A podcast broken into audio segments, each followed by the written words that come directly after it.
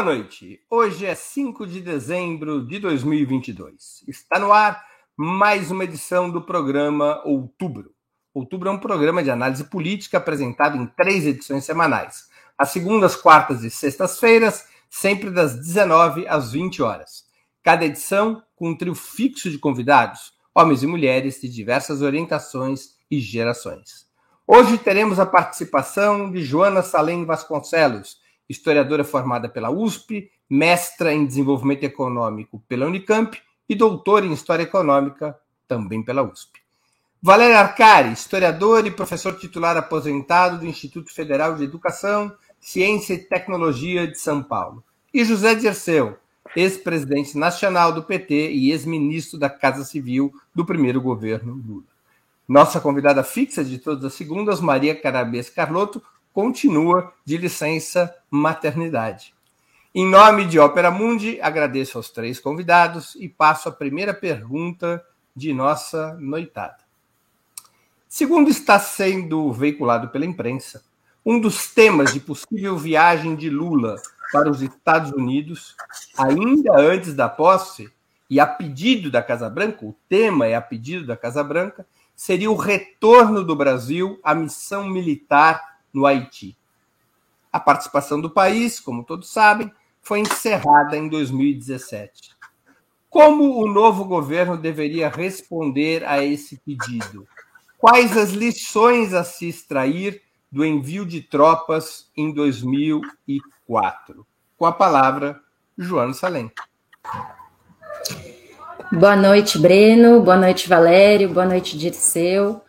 Bom, é sabido e documentado fartamente que a missão militar, a MINUSTAH, que o Brasil participou no Haiti, é, teve uma série de consequências nefastas, tanto para o Haiti como para o Brasil. Né? A começar pelo fato de que o Haiti não saiu do pântano de barbárie, de é, milicianização, de, de uma sociedade é, é, perdida em guerras de facções violentas, super complicadas, uma enorme dificuldade de sair da sua crise desde o terremoto de 2010, e a missão de paz não cumpriu a sua principal, é, teoricamente, a sua principal fachada de objetivo, que era criar uma estabilidade no país, social, econômica e política, isso não aconteceu. Né? Além disso, isso, as, os problemas de violência de Estado relacionado com a presença dos brasileiros, particularmente nessas tropas, foram documentados uma matéria da Piauí de alguns anos atrás, em que há denúncias, inclusive, de casos de violência sexual de é, militares brasileiros contra haitianos, né? Haitianas, no caso. No caso do Brasil, é, do, das consequências para o Brasil, acho que é, quem consegue compor o governo Bolsonaro e fazer a conta de quantos desses generais que estavam comandando o Haiti, que compuseram a tropa de elite do bolsonarismo, pode perceber que essa missão também não teve nada de positivo em termos domésticos, né? Porque os militares que conquistaram prestígio nesse processo se viraram contra o próprio Brasil e a própria Constituição brasileira. Não é nem contra o PT, é muito além disso, né? É contra a Constituição. E embarcaram no Partido Militar Bolsonarista e estão agora é, nesse. chafurdaram as forças militares numa situação é, de descrédito, desmoralização total, né? Então, é, eu acredito, primeiro, que a gente tem muitos problemas para resolver em termos domésticos e não tem que sair mandando tropa para lugar nenhum, muito menos para Haiti, que foi uma experiência nefasta em muitos sentidos, como eu falei, e que se for para criar uma política internacional bastante mais ostensiva no sentido de é, protagonismo do Brasil, a prioridade não é estabilização ou missão de paz no Haiti, a prioridade tem que ser a criação de uma plataforma ecológica no âmbito das COPs, né? Acho que o Lula mostrou o protagonismo e a possibilidade de protagonismo nesse sentido, ou mesmo numa política de integração latino-americana consistente, mais consistente do que foi no último período. E isso acho que é muito mais prioritário em termos de gasto de energia política internacional do que envio de tropas para uma missão que já se provou equivocada. Muito que bem. Valério Arcari com a palavra. É, concordo com a Joana. Na, na, prática, há décadas, a situação do, do Haiti não deixa de se tornar cada vez mais grave. E, e não só em função eh, dos terremotos que ocorreram, não só em função da miséria material extrema a que o país eh, foi condenado. Na prática, o Haiti é um protetorado moderno, um protetorado dos Estados Unidos que utiliza a ONU como uma mediação para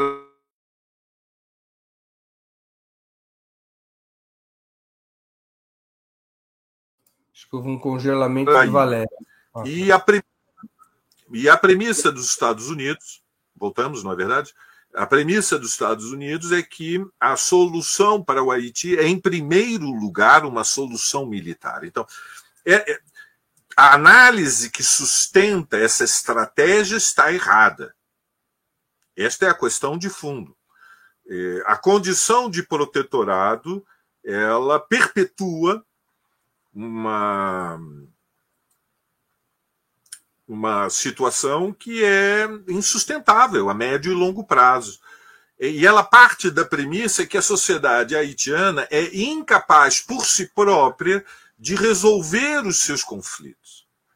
É, bom, esta é a premissa imperialista que sempre justificou e tentou legitimar a, a solução militar, a solução armada, a imposição pelos países civilizados de um domínio político é, de uma força extraterritorial internacional que assume um papel regulador dos conflitos econômicos e sociais. É, assim surgiram inúmeros protetorados mundo afora ao longo de séculos, de, isso não deixou de acontecer nas últimas décadas, e, e creio que é, evidentemente, um projeto estratégico errado. E o Brasil não deveria se associar a, a ele. É, é a mesma premissa que é utilizada por uma fração burguesa que está convencida que a população das favelas não é capaz de se autorregular e, e resolver conflitos, e por isso a presença da polícia nas favelas é o caminho, é a solução militar que garante a solução dos conflitos e a paz social.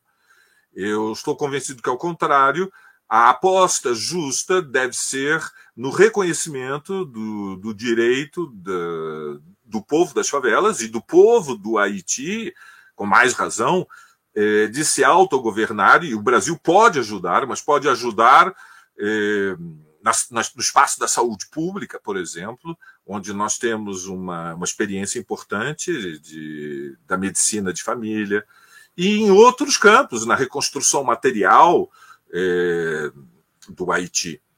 É, mas o Brasil não deveria assumir o papel de ser é, a direção dos, dos capacetes azuis da ONU. Breno.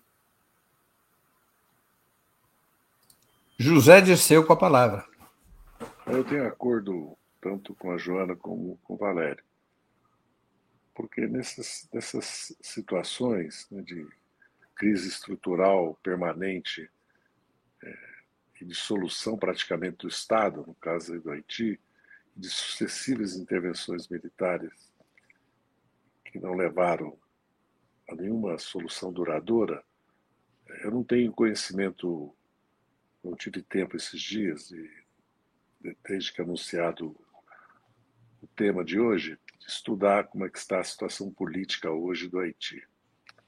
Eu não vejo como que uma força de paz, uma força de intervenção possa é, resolver qualquer problema do Haiti. E qualquer participação internacional da ONU, do que, que seja no Haiti, tem que ser para isso que foi dito aqui, reconstrução material, né? enfrentar os principais do Haiti e buscar soluções políticas que eu não, tenho elementos para avaliar se elas são possíveis. Porque se nós olharmos, participar de forças de paz, o Brasil sempre participou desde Suez, né? desde a, de Suez, da ONU, os cascos azuis da ONU. Mas quando se trata de situações como essa, quando você tem duas forças beligerantes, como na Eritreia, ou na Somália, ou no Sudão, é, a demanda de um Estado independente no sul do Sudão, as forças de paz chegam para tratar de pacificar e chegar a um acordo. Né? Esse acordo ser assegurado pelas Nações Unidas ou, muitas vezes, né, pela OTAN, né, pelos próprios Estados Unidos. Né? É, no caso do Haiti, dado o estado de decomposição que existe político-institucional e desagregação da estrutura econômica do Haiti, né, não vejo como que isso possa, a curto prazo. E o Brasil tem tantas prioridades, o governo está recém, vai ser recém-possado, é, não, não, não, não optaria por uma participação, porque vão pedir a participação do Brasil é, como comando, né? não só envio de tropas, né? mas como comando. Portanto, acho que o mais, o mais assim, razoável é que nós nos concentremos, por exemplo, na Amazônia, né? Junto com todos os estados nacionais que pertencem à Amazônia, que são nossos, tirando o Equador, todas fronteiras com o Brasil, para nós enfrentarmos esse problema gravíssimo do que está acontecendo na Amazônia. Isso é muito mais, ou o Mercosul, ou a integração sul-americana, tem temas internacionais, né, para só falar do nosso continente, né, é, reativação é, de alguma entidade tipo o Unasul, né, é, retomada da CELAC, ou enfrentar a questão do bloqueio de Cuba né, e as sanções contra a Venezuela, né, que sim é um tema importante na agenda e na pauta para os Estados Unidos. Como diria o Valério, câmbio. Muito bem, vamos à segunda pergunta da noite. São importantes os indícios, são potentes os indícios, de que o novo ministro da Defesa seria José Múcio Monteiro. Sua trajetória política, para informar nossa audiência, começou na Arena, o partido da ditadura militar. Depois foi para o PDS e o PFL, ambos sucedâneos da Arena atualmente filiado ao, PT, ao PTB, mas sem atuação partidária, foi ministro de Relações Institucionais do governo Lula entre 2007 e 2009, até ser indicado para o Tribunal de Contas da União, do qual já está aposentado, e no qual teve uma posição considerada dúbia durante o golpe jurídico parlamentar contra Dilma Rousseff em 2016.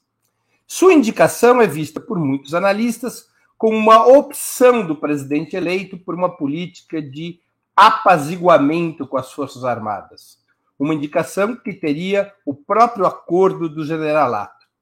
Qual a avaliação de vocês a respeito dessa provável solução para o Ministério da Defesa? Com a palavra, Valério Arcari.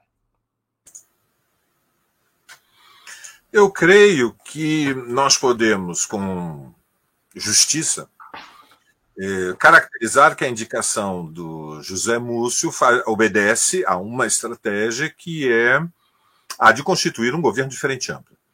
Ela, ela corresponde ao mesmo movimento de integração do MDB e do PSD, do Kassab, dentro do Ministério, e a tática de dividir o centrão para garantir a aprovação da PEC da transição, negociando com o Lira eh, a sua reeleição, tentando isolar eh, a fração bolsonarista na Câmara dos Deputados. Muito bem, mas ela é mais grave, Breno, porque porque nós temos um problema institucional no Brasil. Vou tentar ser o mais claro possível. O problema institucional é que o alto comando das Forças Armadas nos últimos quatro anos esteve diretamente associado ao governo Bolsonaro. E o governo Bolsonaro cometeu crimes de responsabilidade graves, variados, durante e depois da pandemia. Então, nós temos um modelo histórico, o modelo da transição da ditadura para o regime democrático eleitoral, no que o no, na, no período dos anos 80, quando prevaleceu uma solução eh, peculiar brasileira, que foi eh, estabelecer, reconhecer ou aceitar a preservação de um tema tabu, né, um veto à discussão do que era a lei da anistia. E, portanto, o, o, as Forças Armadas eh, nunca fizeram uma autocrítica dos 20 anos da ditadura. Esse, esta conciliação, evidentemente, teve um custo dramático para a sociedade brasileira. Nós vamos repetir exatamente o mesmo modelo se ocorrer uma anistia para Bolsonaro. Ocorre que eh, uma parcela das Forças Armadas eh, se integrou ao governo Bolsonaro, era uma das alas do governo Bolsonaro, e uma parte dela, inclusive, se incorporou à corrente bolsonarista. E, portanto, estão sujeitos à investigação e ao julgamento e, eventualmente, a, ser, a serem condenados.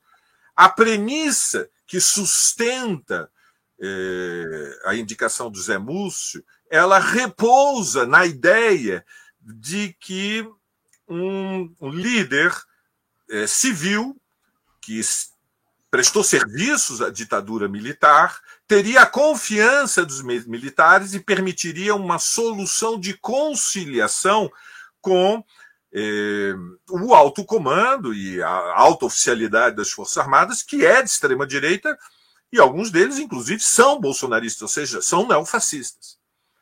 Eu creio, portanto, que se trata é, esse movimento, esse, digamos, essa estratégia política está errada. No Brasil não pode haver anistia, senão estaremos durante quatro anos com uma espada de Damocles sobre as nossas cabeças. Uma espada de Damocles. Porque a impunidade dos crimes do bolsonarismo vai dar vida a uma extrema-direita perigosíssima. E, evidentemente, é, isso é inaceitável. Câmbio, Breno. Com a palavra, José Dirceu de Oliveira e Silva. Bem, primeiro, eu não vejo como é que nós podemos deduzir que há qualquer anistia ou conciliação, qualquer acordo com as Forças Armadas. Né? Até porque isso é impossível pelo comportamento que ela ainda tem e teve esses quatro anos. Ela não teve nenhuma relação nem institucional da, da transição com o governo eleito, nem com a comissão de transição.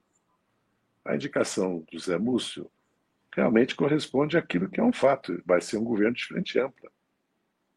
Corresponde a isso. Como haverão ou haverá um ou outro ministro né, é, nessa orientação do PSD, do, do MDB, certo? ou mesmo de outros partidos. A pauta não está anunciada ainda, a agenda do, do, do ministro, né? E nem a política com relação às Forças Armadas. Né? Evidentemente que a primeira exigência é que as Forças Armadas deixem de fazer política, de atuar politicamente, porque ela o fez esses últimos quatro anos, abertamente, sem.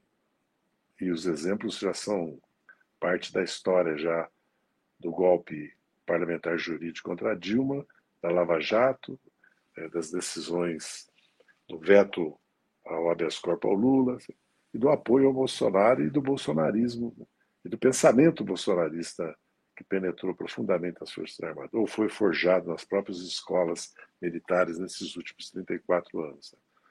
É, é preciso dar caráter civil ao Ministério da Defesa, aí está toda uma agenda. Né? É preciso re, refazer o Ministério da Defesa, é preciso não permitir, em hipótese alguma, a participação política das Forças Armadas, e é preciso discutir outras questões né, o papel da BIM, que hoje está sobre comando militar, é, o caráter do Gabinete de Segurança Institucional e o próprio papel das Forças Armadas. Existe uma política de defesa nacional, né, tem um livro branco né, que foi aprovado no Congresso Nacional, precisamos voltar aos eixos do que foi aprovado né, e repensar frente à nova realidade geopolítica. Talvez fosse o caso de abrir um debate público na sociedade sobre o papel das Forças Armadas é, nessa nova configuração geopolítica que o mundo está fazendo né? e retomar o caminho, é, apesar do artigo 142 da Constituição, certo? Das Forças Armadas num Estado democrático de direito. Exatamente isso. Joana Salem com a palavra. Só, só uma questão mais. Claro. Eu, eu, considero o Zé Múcio mais do que qualificado para exercer o cargo pelos próprios antecedentes dele, pelos cargos que ele exerceu nos nossos governos, pela relação que ele sempre teve conosco, né? pela posição política que ele adotou é, é, no processo sumário político de exceção que levou à condenação e à prisão do Lula. Bom, eu, eu acredito que a escolha do José Múcio mostra que uma coisa que a gente já sabe, mas confirma, que a tática do bolsonarismo e do lulismo são táticas antagônicas.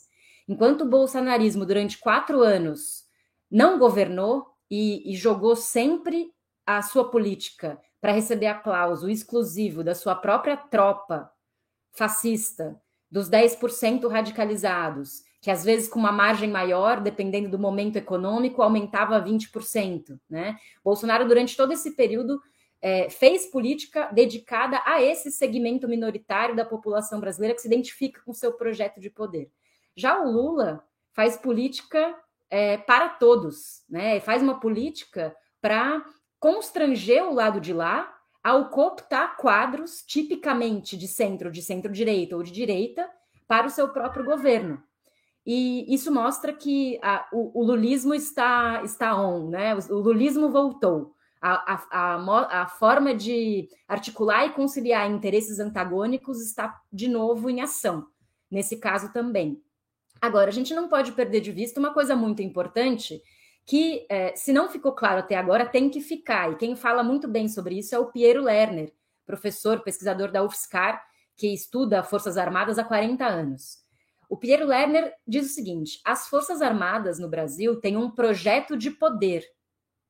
E esse projeto de poder está se constituindo, no mínimo, desde 2014, quando o Bolsonaro anunciou que seria candidato em 2018. E desde então, as Forças Armadas permitiram que o Bolsonaro entrasse nos quartéis para fazer política, porque até então isso não tinha acontecido. É, então, se as Forças Armadas têm um projeto de poder, qual vai ser o grau de controle e comando que o ministro da Defesa, qualquer que seja ele, vai ter sobre essas Forças Armadas. Nesse sentido, escolher uma pessoa da direita, com tradição ali, com uma trajetória que vem lá atrás da arena, né? É uma escolha que, no mínimo, provoca o bolsonarismo. Ele é uma escolha inquietante e incômoda para as esquerdas, que querem ver um governo com um ministro da Defesa, como disse o Valério, que, que puna exemplarmente os militares, quer ver uma solução Colômbia, né? O que a gente gostaria era uma solução Gustavo Petro. Troca 23 generais, troca os comandos das polícias e faz o que ele chamou de política de segurança humana, né? Seria bom se o Lula seguisse esse exemplo, mas a gente sabe que o Lula é, tem outra proposta de gerenciamento de conflitos, né? E como é, a, a pergunta é como é que esse projeto de poder das Forças Armadas vai lidar com um governo que vai ser encabeçado por um civil e que vai tentar retomar o controle civil das Forças Armadas, mesmo que com essas políticas de conciliação. É, será que as Forças Armadas vão é, deixar esse projeto de poder latente, recolher relativamente esse projeto para voltar depois, na próxima eleição? Ou quais são os veículos pelos quais esse projeto de poder continuará ativo, com o poder real de fato? Porque não é só as Forças Armadas. A gente está falando da Polícia Militar, as polícias militares. A gente está falando da Polícia Rodoviária Federal. Está falando da Polícia Federal, não inteira, mas parte da Polícia Federal sim está bolsonarizada. Né? E das milícias, para não falar das milícias. Então, existem muitas forças armadas no Brasil, para além do exército das três forças, né? outras forças em sentido geral, que estão bolsonarizadas. E a tarefa de superar esse problema eu vejo como uma tarefa que exige uma, uma política de confrontamento, não tem outro jeito. Vamos a mais uma pergunta. Uma das exigências dos comandos militares, novamente segundo o noticiário, é que sejam nomeados os oficiais superiores mais antigos para os comandos do Exército, da Marinha e da Aeronáutica, evitando que generais, almirantes e brigadeiros mais ligados ao bolsonarismo caiam na reserva compulsória. Pela lei, se oficiais de promoção mais recente assumem o comando de qualquer das forças, todos os oficiais superiores mais antigos daqueles do que aqueles que tiverem sido nomeados são obrigatoriamente afastados da ativa. Na opinião de vocês, o futuro presidente deveria atender essa suposta exigência e manter o padrão que foi usado nos governos Lula e Dilma de indicar sempre os mais antigos, ou deveria buscar indicação de generais, almirantes e brigadeiros mais modernos, como costumam dizer os militares, ou seja, de promoção mais recente, para forçar a passagem à reserva daqueles generais mais antigos e que tendencialmente eh, possuem maior proximidade com o bolsonarismo. Com a palavra, José Dirceu. Depende. Pode optar por uma solução ou por outra. Um critério que o presidente da República tem que analisar ao assumir o governo durante agora a transição e tomar uma decisão. Eu optaria pelos mais modernos porque eu acho que oxigena as Forças Armadas depois desses anos todos. Vamos lembrar que praticamente todo o Estado-Maior foi para o governo Bolsonaro, né? quase todo. Entre ministérios, Planalto, estatais, houve uma. Aliás, três ou quatro foram expurgados, expelidos pelo Bolsonaro e se tornaram oposição ao bolsonarismo. Uns abertamente, até queria ser candidato, outros é, na imprensa. Né? O ideal é que haja, no meu entendimento, uma oxigenação através, é, nos próximos anos, espero que quatro ou oito anos, é que haja, já quero repetir, um debate sobre o caráter e o papel das Forças Armadas no Brasil, até porque o mundo mudou completamente e nós passamos exatamente por uma politização das Forças Armadas passamos pela constituição de um partido militar, de uma tentativa de militarização, inclusive, né, das escolas, da política, né, da própria sociedade. Né? É, são dois fenômenos. Um fenômeno neopentecostal, outro fenômeno é a politização das Forças Armadas, que são fenômenos que se cresceram. Né? Em um não se consolidou, porque, como é um órgão do Estado, teria que subverter a Constituição. Né? E o outro se consolidou na sociedade, porque é uma questão de religião, de, de social, política, que é fundamentalismo religioso, no fundo, no país.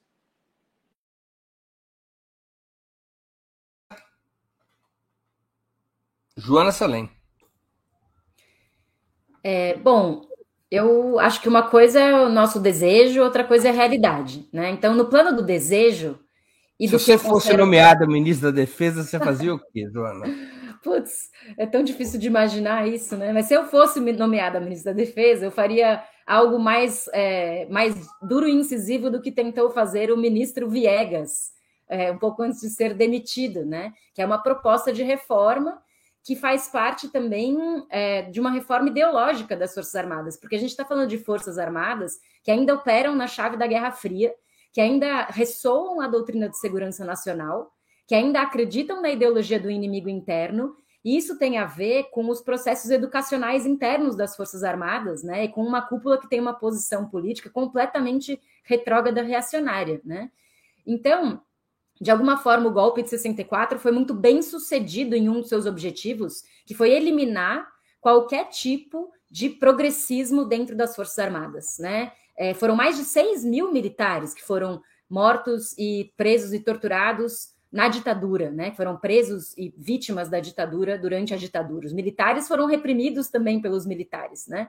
Isso gerou uma limpeza ideológica que teve um momento de apaziguamento na transição de 88 para cá, mas que é, o bolsonarismo está aí para comprovar que existe uma doutrina de segurança nacional latente e que é muito natural até para esses comandantes é, declinar a sua posição para esse partido militar que se tornou bolsonarista e, e, levar a cabo essa ideia de Guerra Fria fora do seu lugar, né? Um anticomunismo sem comunistas, né? Não, não existe comunismo no Brasil com expressão política real, mas existe um anticomunismo com expressão política real, né? Então, eu acho que o ideal seria fazer uma profunda reforma, no, primeiro, nomear os mais jovens, aposentar todo mundo que se comprometeu com o bolsonarismo é, e fazer uma reforma progressista das Forças Armadas, né? É, colocar lá cursos que sejam de história, que correspondam com a realidade do golpe de 64. Não existe nenhuma compatibilidade entre o que os historiadores profissionais falam de 64 e o que é ensinado é, dentro das casernas. Né? Dentro das casernas se reproduz uma velha ideia de revolução democrática de 64, que é, é quase uma piada, é quase uma chacota, historiograficamente não tem nenhuma é, possibilidade né, de, de se confirmar, é justamente o contrário. E aí é preciso realizar essa reforma institucional. E também essa reforma institucional tem como é, consequência uma, uma desarmamento, o desarmamento é, da, da, do, do, bolsonarismo, no sentido do fim das políticas de disseminação das armas, mas também o desarmamento ideológico dessa doutrina de segurança nacional que existe dentro do Exército e que se difunde também nas polícias, nas outras forças de segurança, porque a doutrina de segurança nacional caracterizou as Forças Armadas, mas ela se espalhou nas polícias militares e nas outras forças. Isso é um problema que tem que ser visto integradamente com todas as forças de segurança. Né? Agora, o que realmente vai acontecer, a gente sabe que não é isso, porque a gente conhece a história de como a, a, o, os governos do Lula é, evitaram o conflito com as Forças Armadas, né? E foi só a Dilma que avançou na Comissão Nacional da Verdade e conseguiu colocar pelo menos mais de 370 militares, pessoas responsabilizadas pelos crimes da ditadura. Quem vai fazer a Comissão da Verdade da pandemia? Quando? Né? Já foi feita praticamente na CPI, mas como a gente vai criar um mecanismo de punição desses militares bolsonaristas? É, acho difícil que o lulismo, com o seu modus operandi conciliador, realize isso. Com a palavra, Valério Arcari. Eu penso que a estratégia em relação aos militares ela deve estar é, orientada pela pelo, pelo centro da estratégia do governo. O centro da, da estratégia do poder, na minha opinião, deve ser a desbolsonarização do Estado brasileiro e o início de, uma, de um processo de transformações estruturais da sociedade. É, esse é o sentido mais profundo da vitória é, imensa pelo seu significado da eleição do Lula. Bom, isto posto, evidentemente, a disciplina de governo deve ser muito mais eh, elevada que a disciplina de partido do que a disciplina militar. A ideia de que as Forças Armadas governam si próprios, têm plena autonomia, são uma instituição do Estado, é, é, um, é, um, é uma construção ideológica para legitimar que há uma casta de intocáveis que são a alta oficialidade das Forças Armadas. Então, o primeiro critério de qualquer governo eh, que se apoia nas forças operárias e populares, no movimento feminista, no movimento negro, no movimento ambiental, no movimento LGBT, é que seus ministros sejam leais ao governo. Incondicionalmente, tem que ser leais ao governo. E, portanto, o critério da antiguidade é aquele, Breno, que preserva a condição de casta dos militares. E ele deveria ser o último a ser considerado. O primeiro critério é que haja é, à cabeça do Ministério da Defesa uma liderança que tenha autoridade para iniciar a desbolsonarização. Como disse a Joana, a desbolsonarização passa pelas, pela Polícia Federal, pela Polícia Rodoviária, passa pela BIM, ou seja, passa pela agência de inteligência do governo, que se transformou num braço de operação política do bolsonarismo. E está é indivisível, do meu ponto de vista, do combate às milícias. Vejam, no tema das Forças Armadas, há um, há um, há um problema tabu. Quem mandou matar Marielle? Vocês acham realmente que a esquerda brasileira pode é, aceitar qualquer solução moderada para evitar conflito com as Forças Armadas que impeça descobrir quem mandou matar Marielle? Há um, há um cadáver no caminho, Breno. Há sangue derramado. E, portanto, a mão não pode tremer, Breno. É preciso que o comando das Forças Armadas obedeça à estratégia do governo. E ela passa pela derrota da extrema-direita, desbolsonarização que está acontecendo nos quartéis. Ainda hoje, Breno, foi dia do Jogo do Brasil. E tem uma tenda de malucos na frente do segundo exército, no Ibirapuera, num acampamento. Eh, de um mundo paralelo, exigindo que haja um golpe de Estado no Brasil em defesa da liberdade contra o comunismo. É simplesmente inacreditável. Isso não é o exercício da liberdade de expressão. Isso, evidentemente, é uma provocação que não pode ser tolerada e, portanto, este é um tema delicado mas é necessário inteligência, repito, inteligência estratégica para compreender que se nós não derrotarmos a extrema-direita, não vamos iniciar qualquer processo de reformas estruturais e, portanto, é, é necessário firmeza. Breno. Muito bem, vamos a mais uma pergunta da noite, mas antes eu queria pedir a contribuição financeira de vocês para a Opera Mundi. Há seis formas de fazê-lo.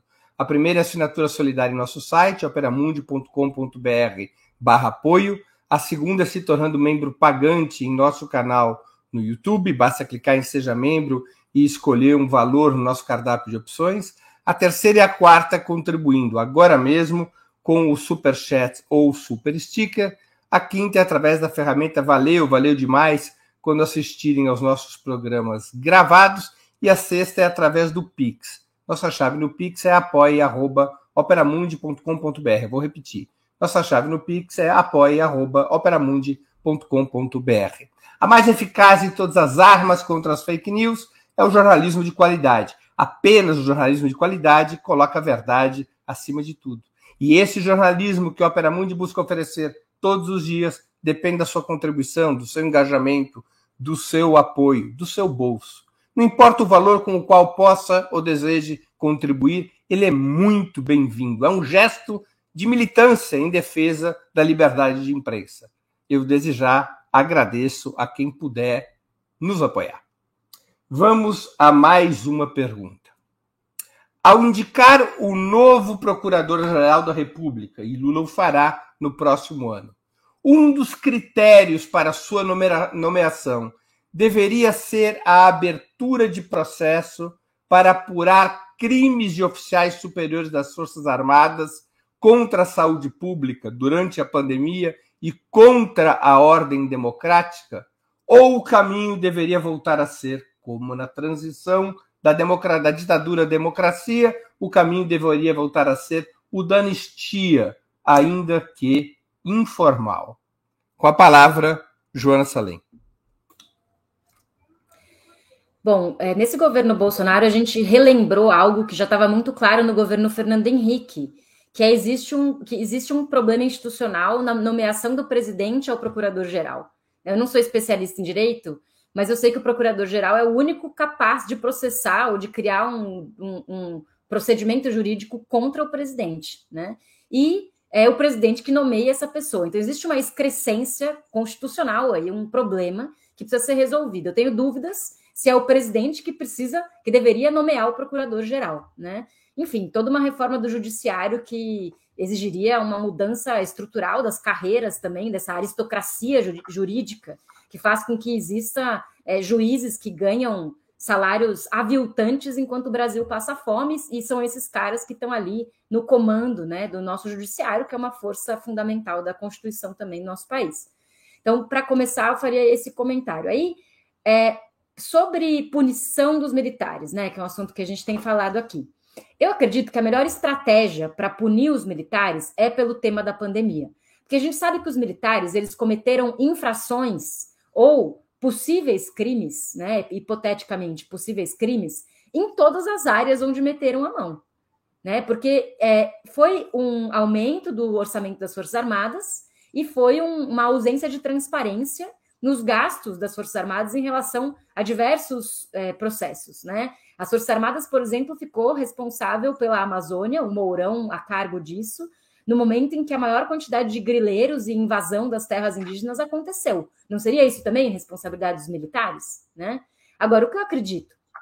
Que no caso da pandemia, é o calcanhar de Aquiles do Exército nesse momento das forças das três forças, né? Por quê? É, a pandemia foi é, gerou o inusitado de um Ministério da Saúde comandado por militares, né? Acho que em nenhum país do mundo isso é, é pode ser considerado normal, né? O SUS e a pró próprio o Pazuello não sabia o que era o SUS. Parece aqueles generais de história em quadrinho, de HQ, que o general é um paspalho, né? É, e a, a, militarização do Ministério da Saúde gerou uma série de violações da, de crimes de saúde pública que foram documentados pela CPI da pandemia. Nesse sentido, eu acredito que de todos os crimes potencialmente que os militares cometeram nesse processo, os crimes contra a saúde pública são os mais documentados e os mais é, onde existe um caminho mais pavimentado com provas documentais de que esses crimes foram cometidos. Isso porque a gente viveu a CPI da pandemia e eu queria sublinhar a importância da CPI da pandemia no contexto do bolsonarismo. Eu acredito, como eu tinha falado antes, que a CPI da pandemia foi quase como se fosse uma comissão da verdade para os crimes de saúde pública. Só que ao invés de acontecer 30 anos depois, como aconteceu a nossa CNV, aconteceu em loco, durante a, o cometimento desses crimes de saúde pública. E isso também traz para nós pessoas como a Simone Tebet, que foi importante para caramba na CPI da pandemia e traz uma força de centro, né? Otto Alencar, esses caras de centro, de centro-direita, de direita, que atuaram contra o Bolsonaro na pandemia e que, eventualmente, engrossam o coro de dar consequência para esse relatório. São, só para concluir os números, né? São, é, se não me engano, 16 militares que foram citados no relatório da CPI da pandemia, e dos quais 10 estão com sugestão de indiciamento. Eu começaria por aí. Valério Arcário com a palavra. Bom, o cargo de PGR tem importância central, evidentemente. E a principal razão é que o bolsonarismo tem uma, uma força é, imensa dentro do Congresso Nacional e dentro do aparelho nacional da justiça, não é somente nas Forças Armadas. É, o bolsonarismo criou raízes nas Forças Armadas mas, e nas polícias, mas ele tem uma plantação muito importante no sistema jurídico brasileiro e tem uma representação importante no Congresso Nacional. Ser eleito deputado, ser eleito senador, significa, é, evidentemente, que o representante passa a ter alguns direitos especiais, não vai ser jogado em primeira instância. Mas isso não significa que há impunidade, não, não significa que os deputados eleitos podem fazer o que quiserem. Nós temos, por exemplo, a situação da Zambelli. O que, que vai ser feito com a situação da Zambelli? Porque a Zambelli saiu correndo na rua com uma arma na mão contra um infeliz que ela é, que, que, que cruzou o seu caminho. A Zambelli tem feito declarações a favor, a favor, de um golpe de Estado. Pode exercer mandato um deputado que defende o golpismo? Veja, o tema da desbolsonarização ele é indissociável.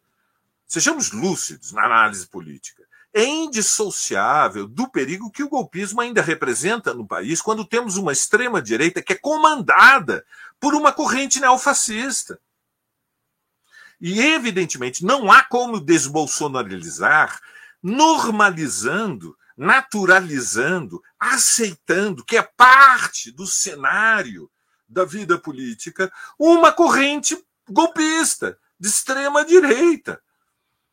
Então, neste caso, o PGR tem importância estratégica e, evidentemente, é uma indicação, é um cargo de máxima confiança, porque é necessário alguém que tenha eh, a coragem cívica de eh, garantir que os inimigos da liberdade não terão liberdade para destruir é, o significado da vitória da eleição do Lula no segundo turno. Nesse sentido, eu compreendo que há uma tradição estabelecida que é, procura ser transformada num ritual de gestão, que é que os procuradores apresentam uma lista tríplice e a própria.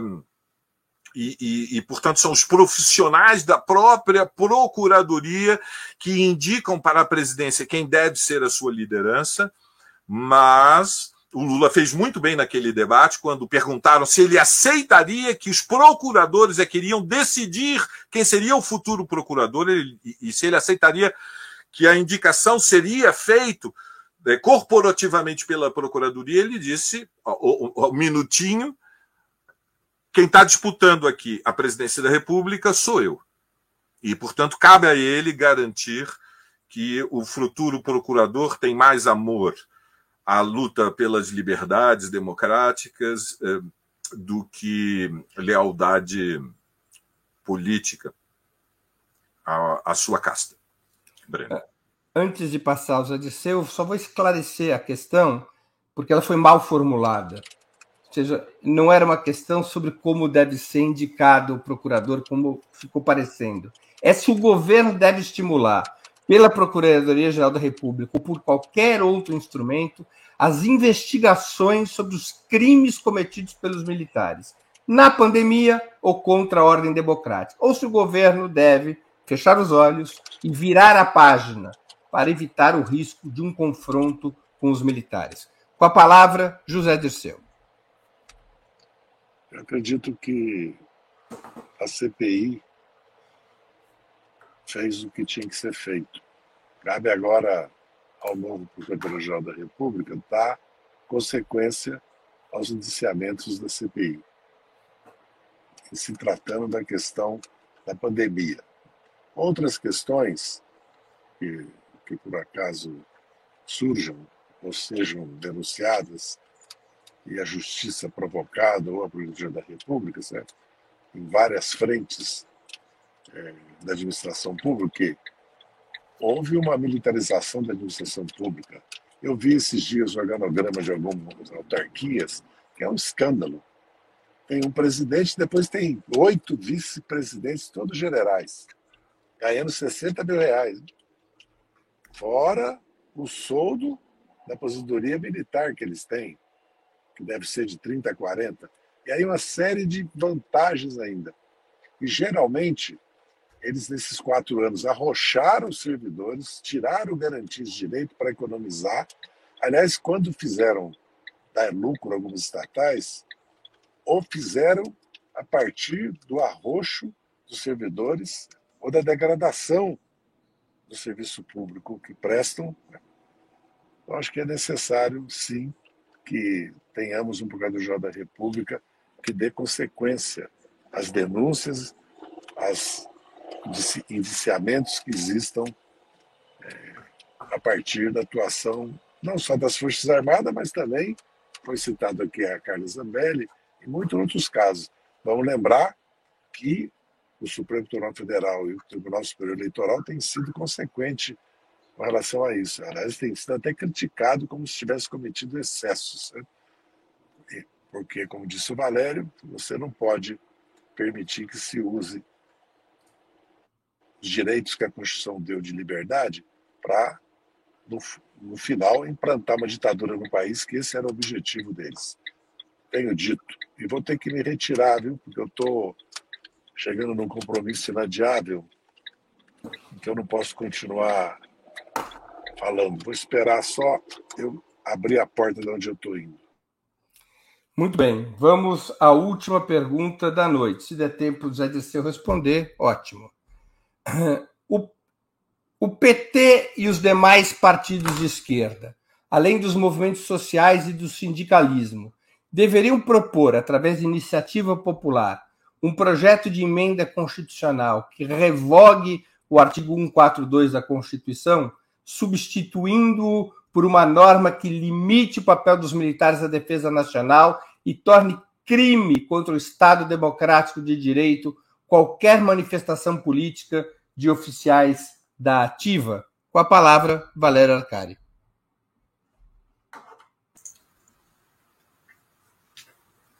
Bom, é, é uma possibilidade, Breno. Não, não, não sei se é uma prioridade. Você sabe que aprovar uma PEC é algo muito difícil, certo?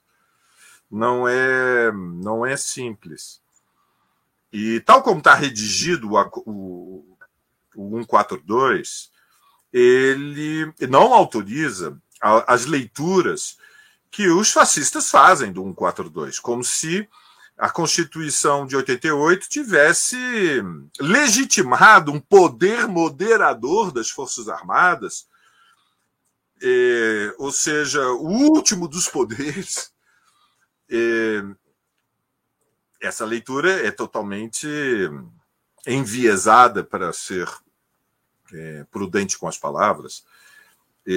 Eu, eu, não penso que obedeceria, digamos, a uma prioridade da tática fazer a revogação do 142, embora o conteúdo que você defendeu seja legítimo, mas não é necessário uma PEC para criar uma ordem, uma, uma transformação jurídica que autorize a responsabilização política dos oficiais das Forças Armadas cometeram crimes de responsabilidade.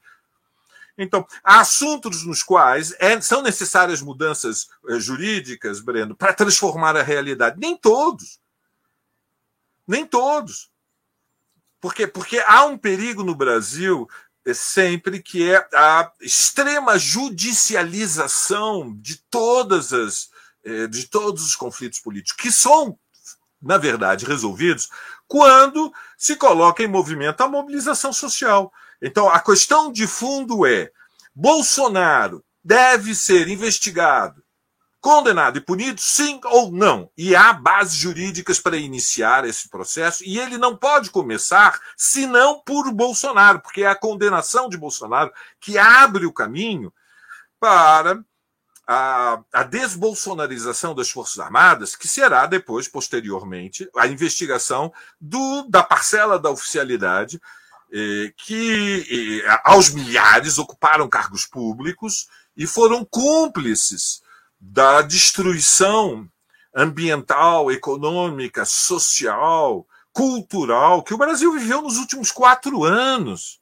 E isso depende de mobilização popular. Quer dizer, no fundo, a questão necessária é que é, necess... é, é, é imperativo, depois de conquistar o governo, compreender que a luta contra os fascistas não acabou não terminou em outubro. A luta contra os fascistas, ela permanecerá na sociedade, porque há uma extrema-direita golpista que conquistou base social e a esquerda, eh, encerrando, Breno, o seu grande desafio é não se deixar institucionalizar completamente.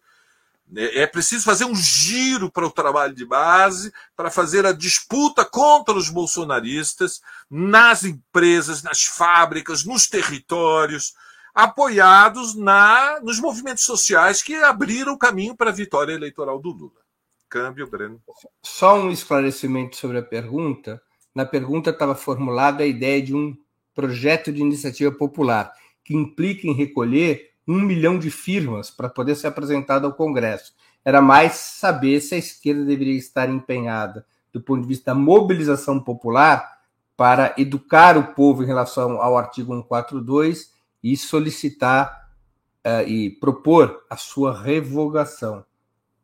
Joana Salem com a palavra. É, sobre o artigo 142, eu concordo com o Valério que a interpretação dada pelos fascistas a esse artigo é uma interpretação errada, né?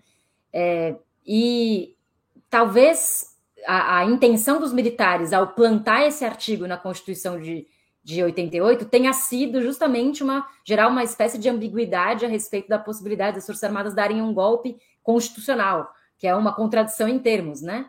É, ou, ou, é golpe é constitucional, né? Mas os, os é, bolsonaristas, inclusive, passaram, por orientação do Flávio Bolsonaro, a parar de chamar de intervenção militar para chamar de intervenção federal, por causa dessa interpretação de que seria uma intervenção com o Bolsonaro no poder.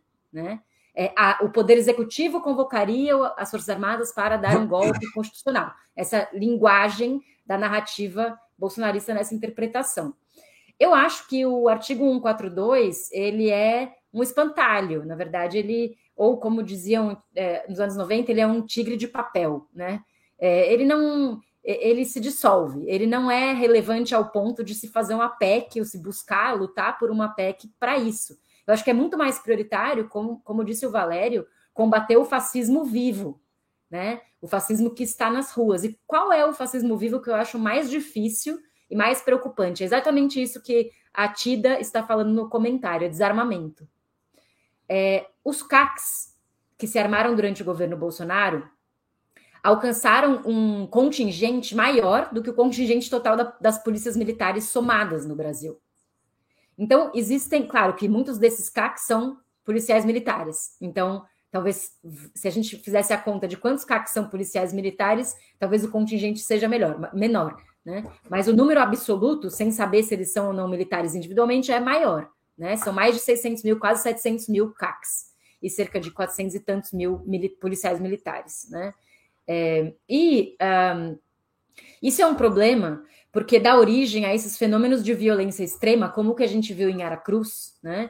que é o, o caso do, do rapaz que era filho de policial, que era nazista, o pai era nazista, ele era neonazista também, e aconteceu o que aconteceu, né? O Brasil vai, eu temo que o Brasil viva situações de horror como essas, que foram muito pouco, foi muito pouco noticiada eu imagino, do que deveria ser muito mais noticiada, não como um acontecimento isolado, mas como um acontecimento que é consequência da política bolsonarista de segurança pública, porque teoricamente a extrema direita ou a direita tem a bola na mão na hora de falar de segurança, mas o Bolsonaro mostrou que é o oposto, que a política de segurança pública bolsonarista de extrema direita é de insegurança de todos, né? Porque quanto mais arma, mais violência, e quanto mais arma, mais forte o crime organizado. E quanto mais arma, mais forte as milícias. E quanto mais arma, teoricamente, menos controle das forças de segurança que detêm o monopólio da violência em relação à violência social generalizada. Né?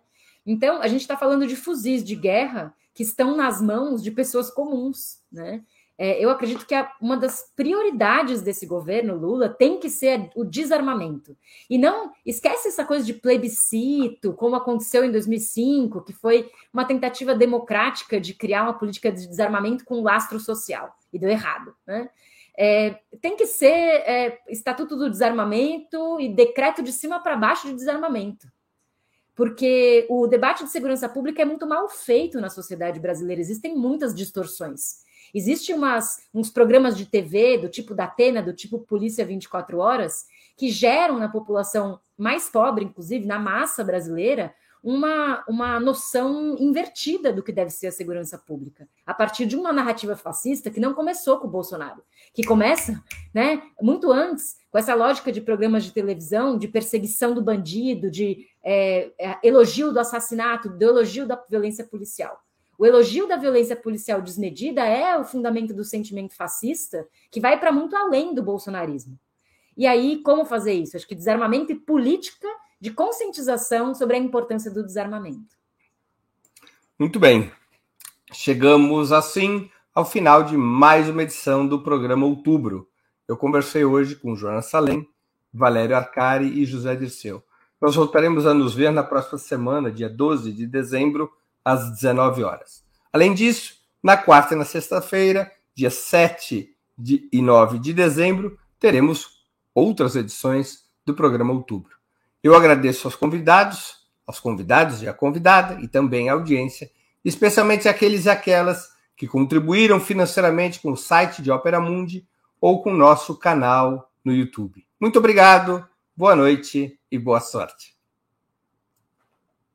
Tchau, tchau.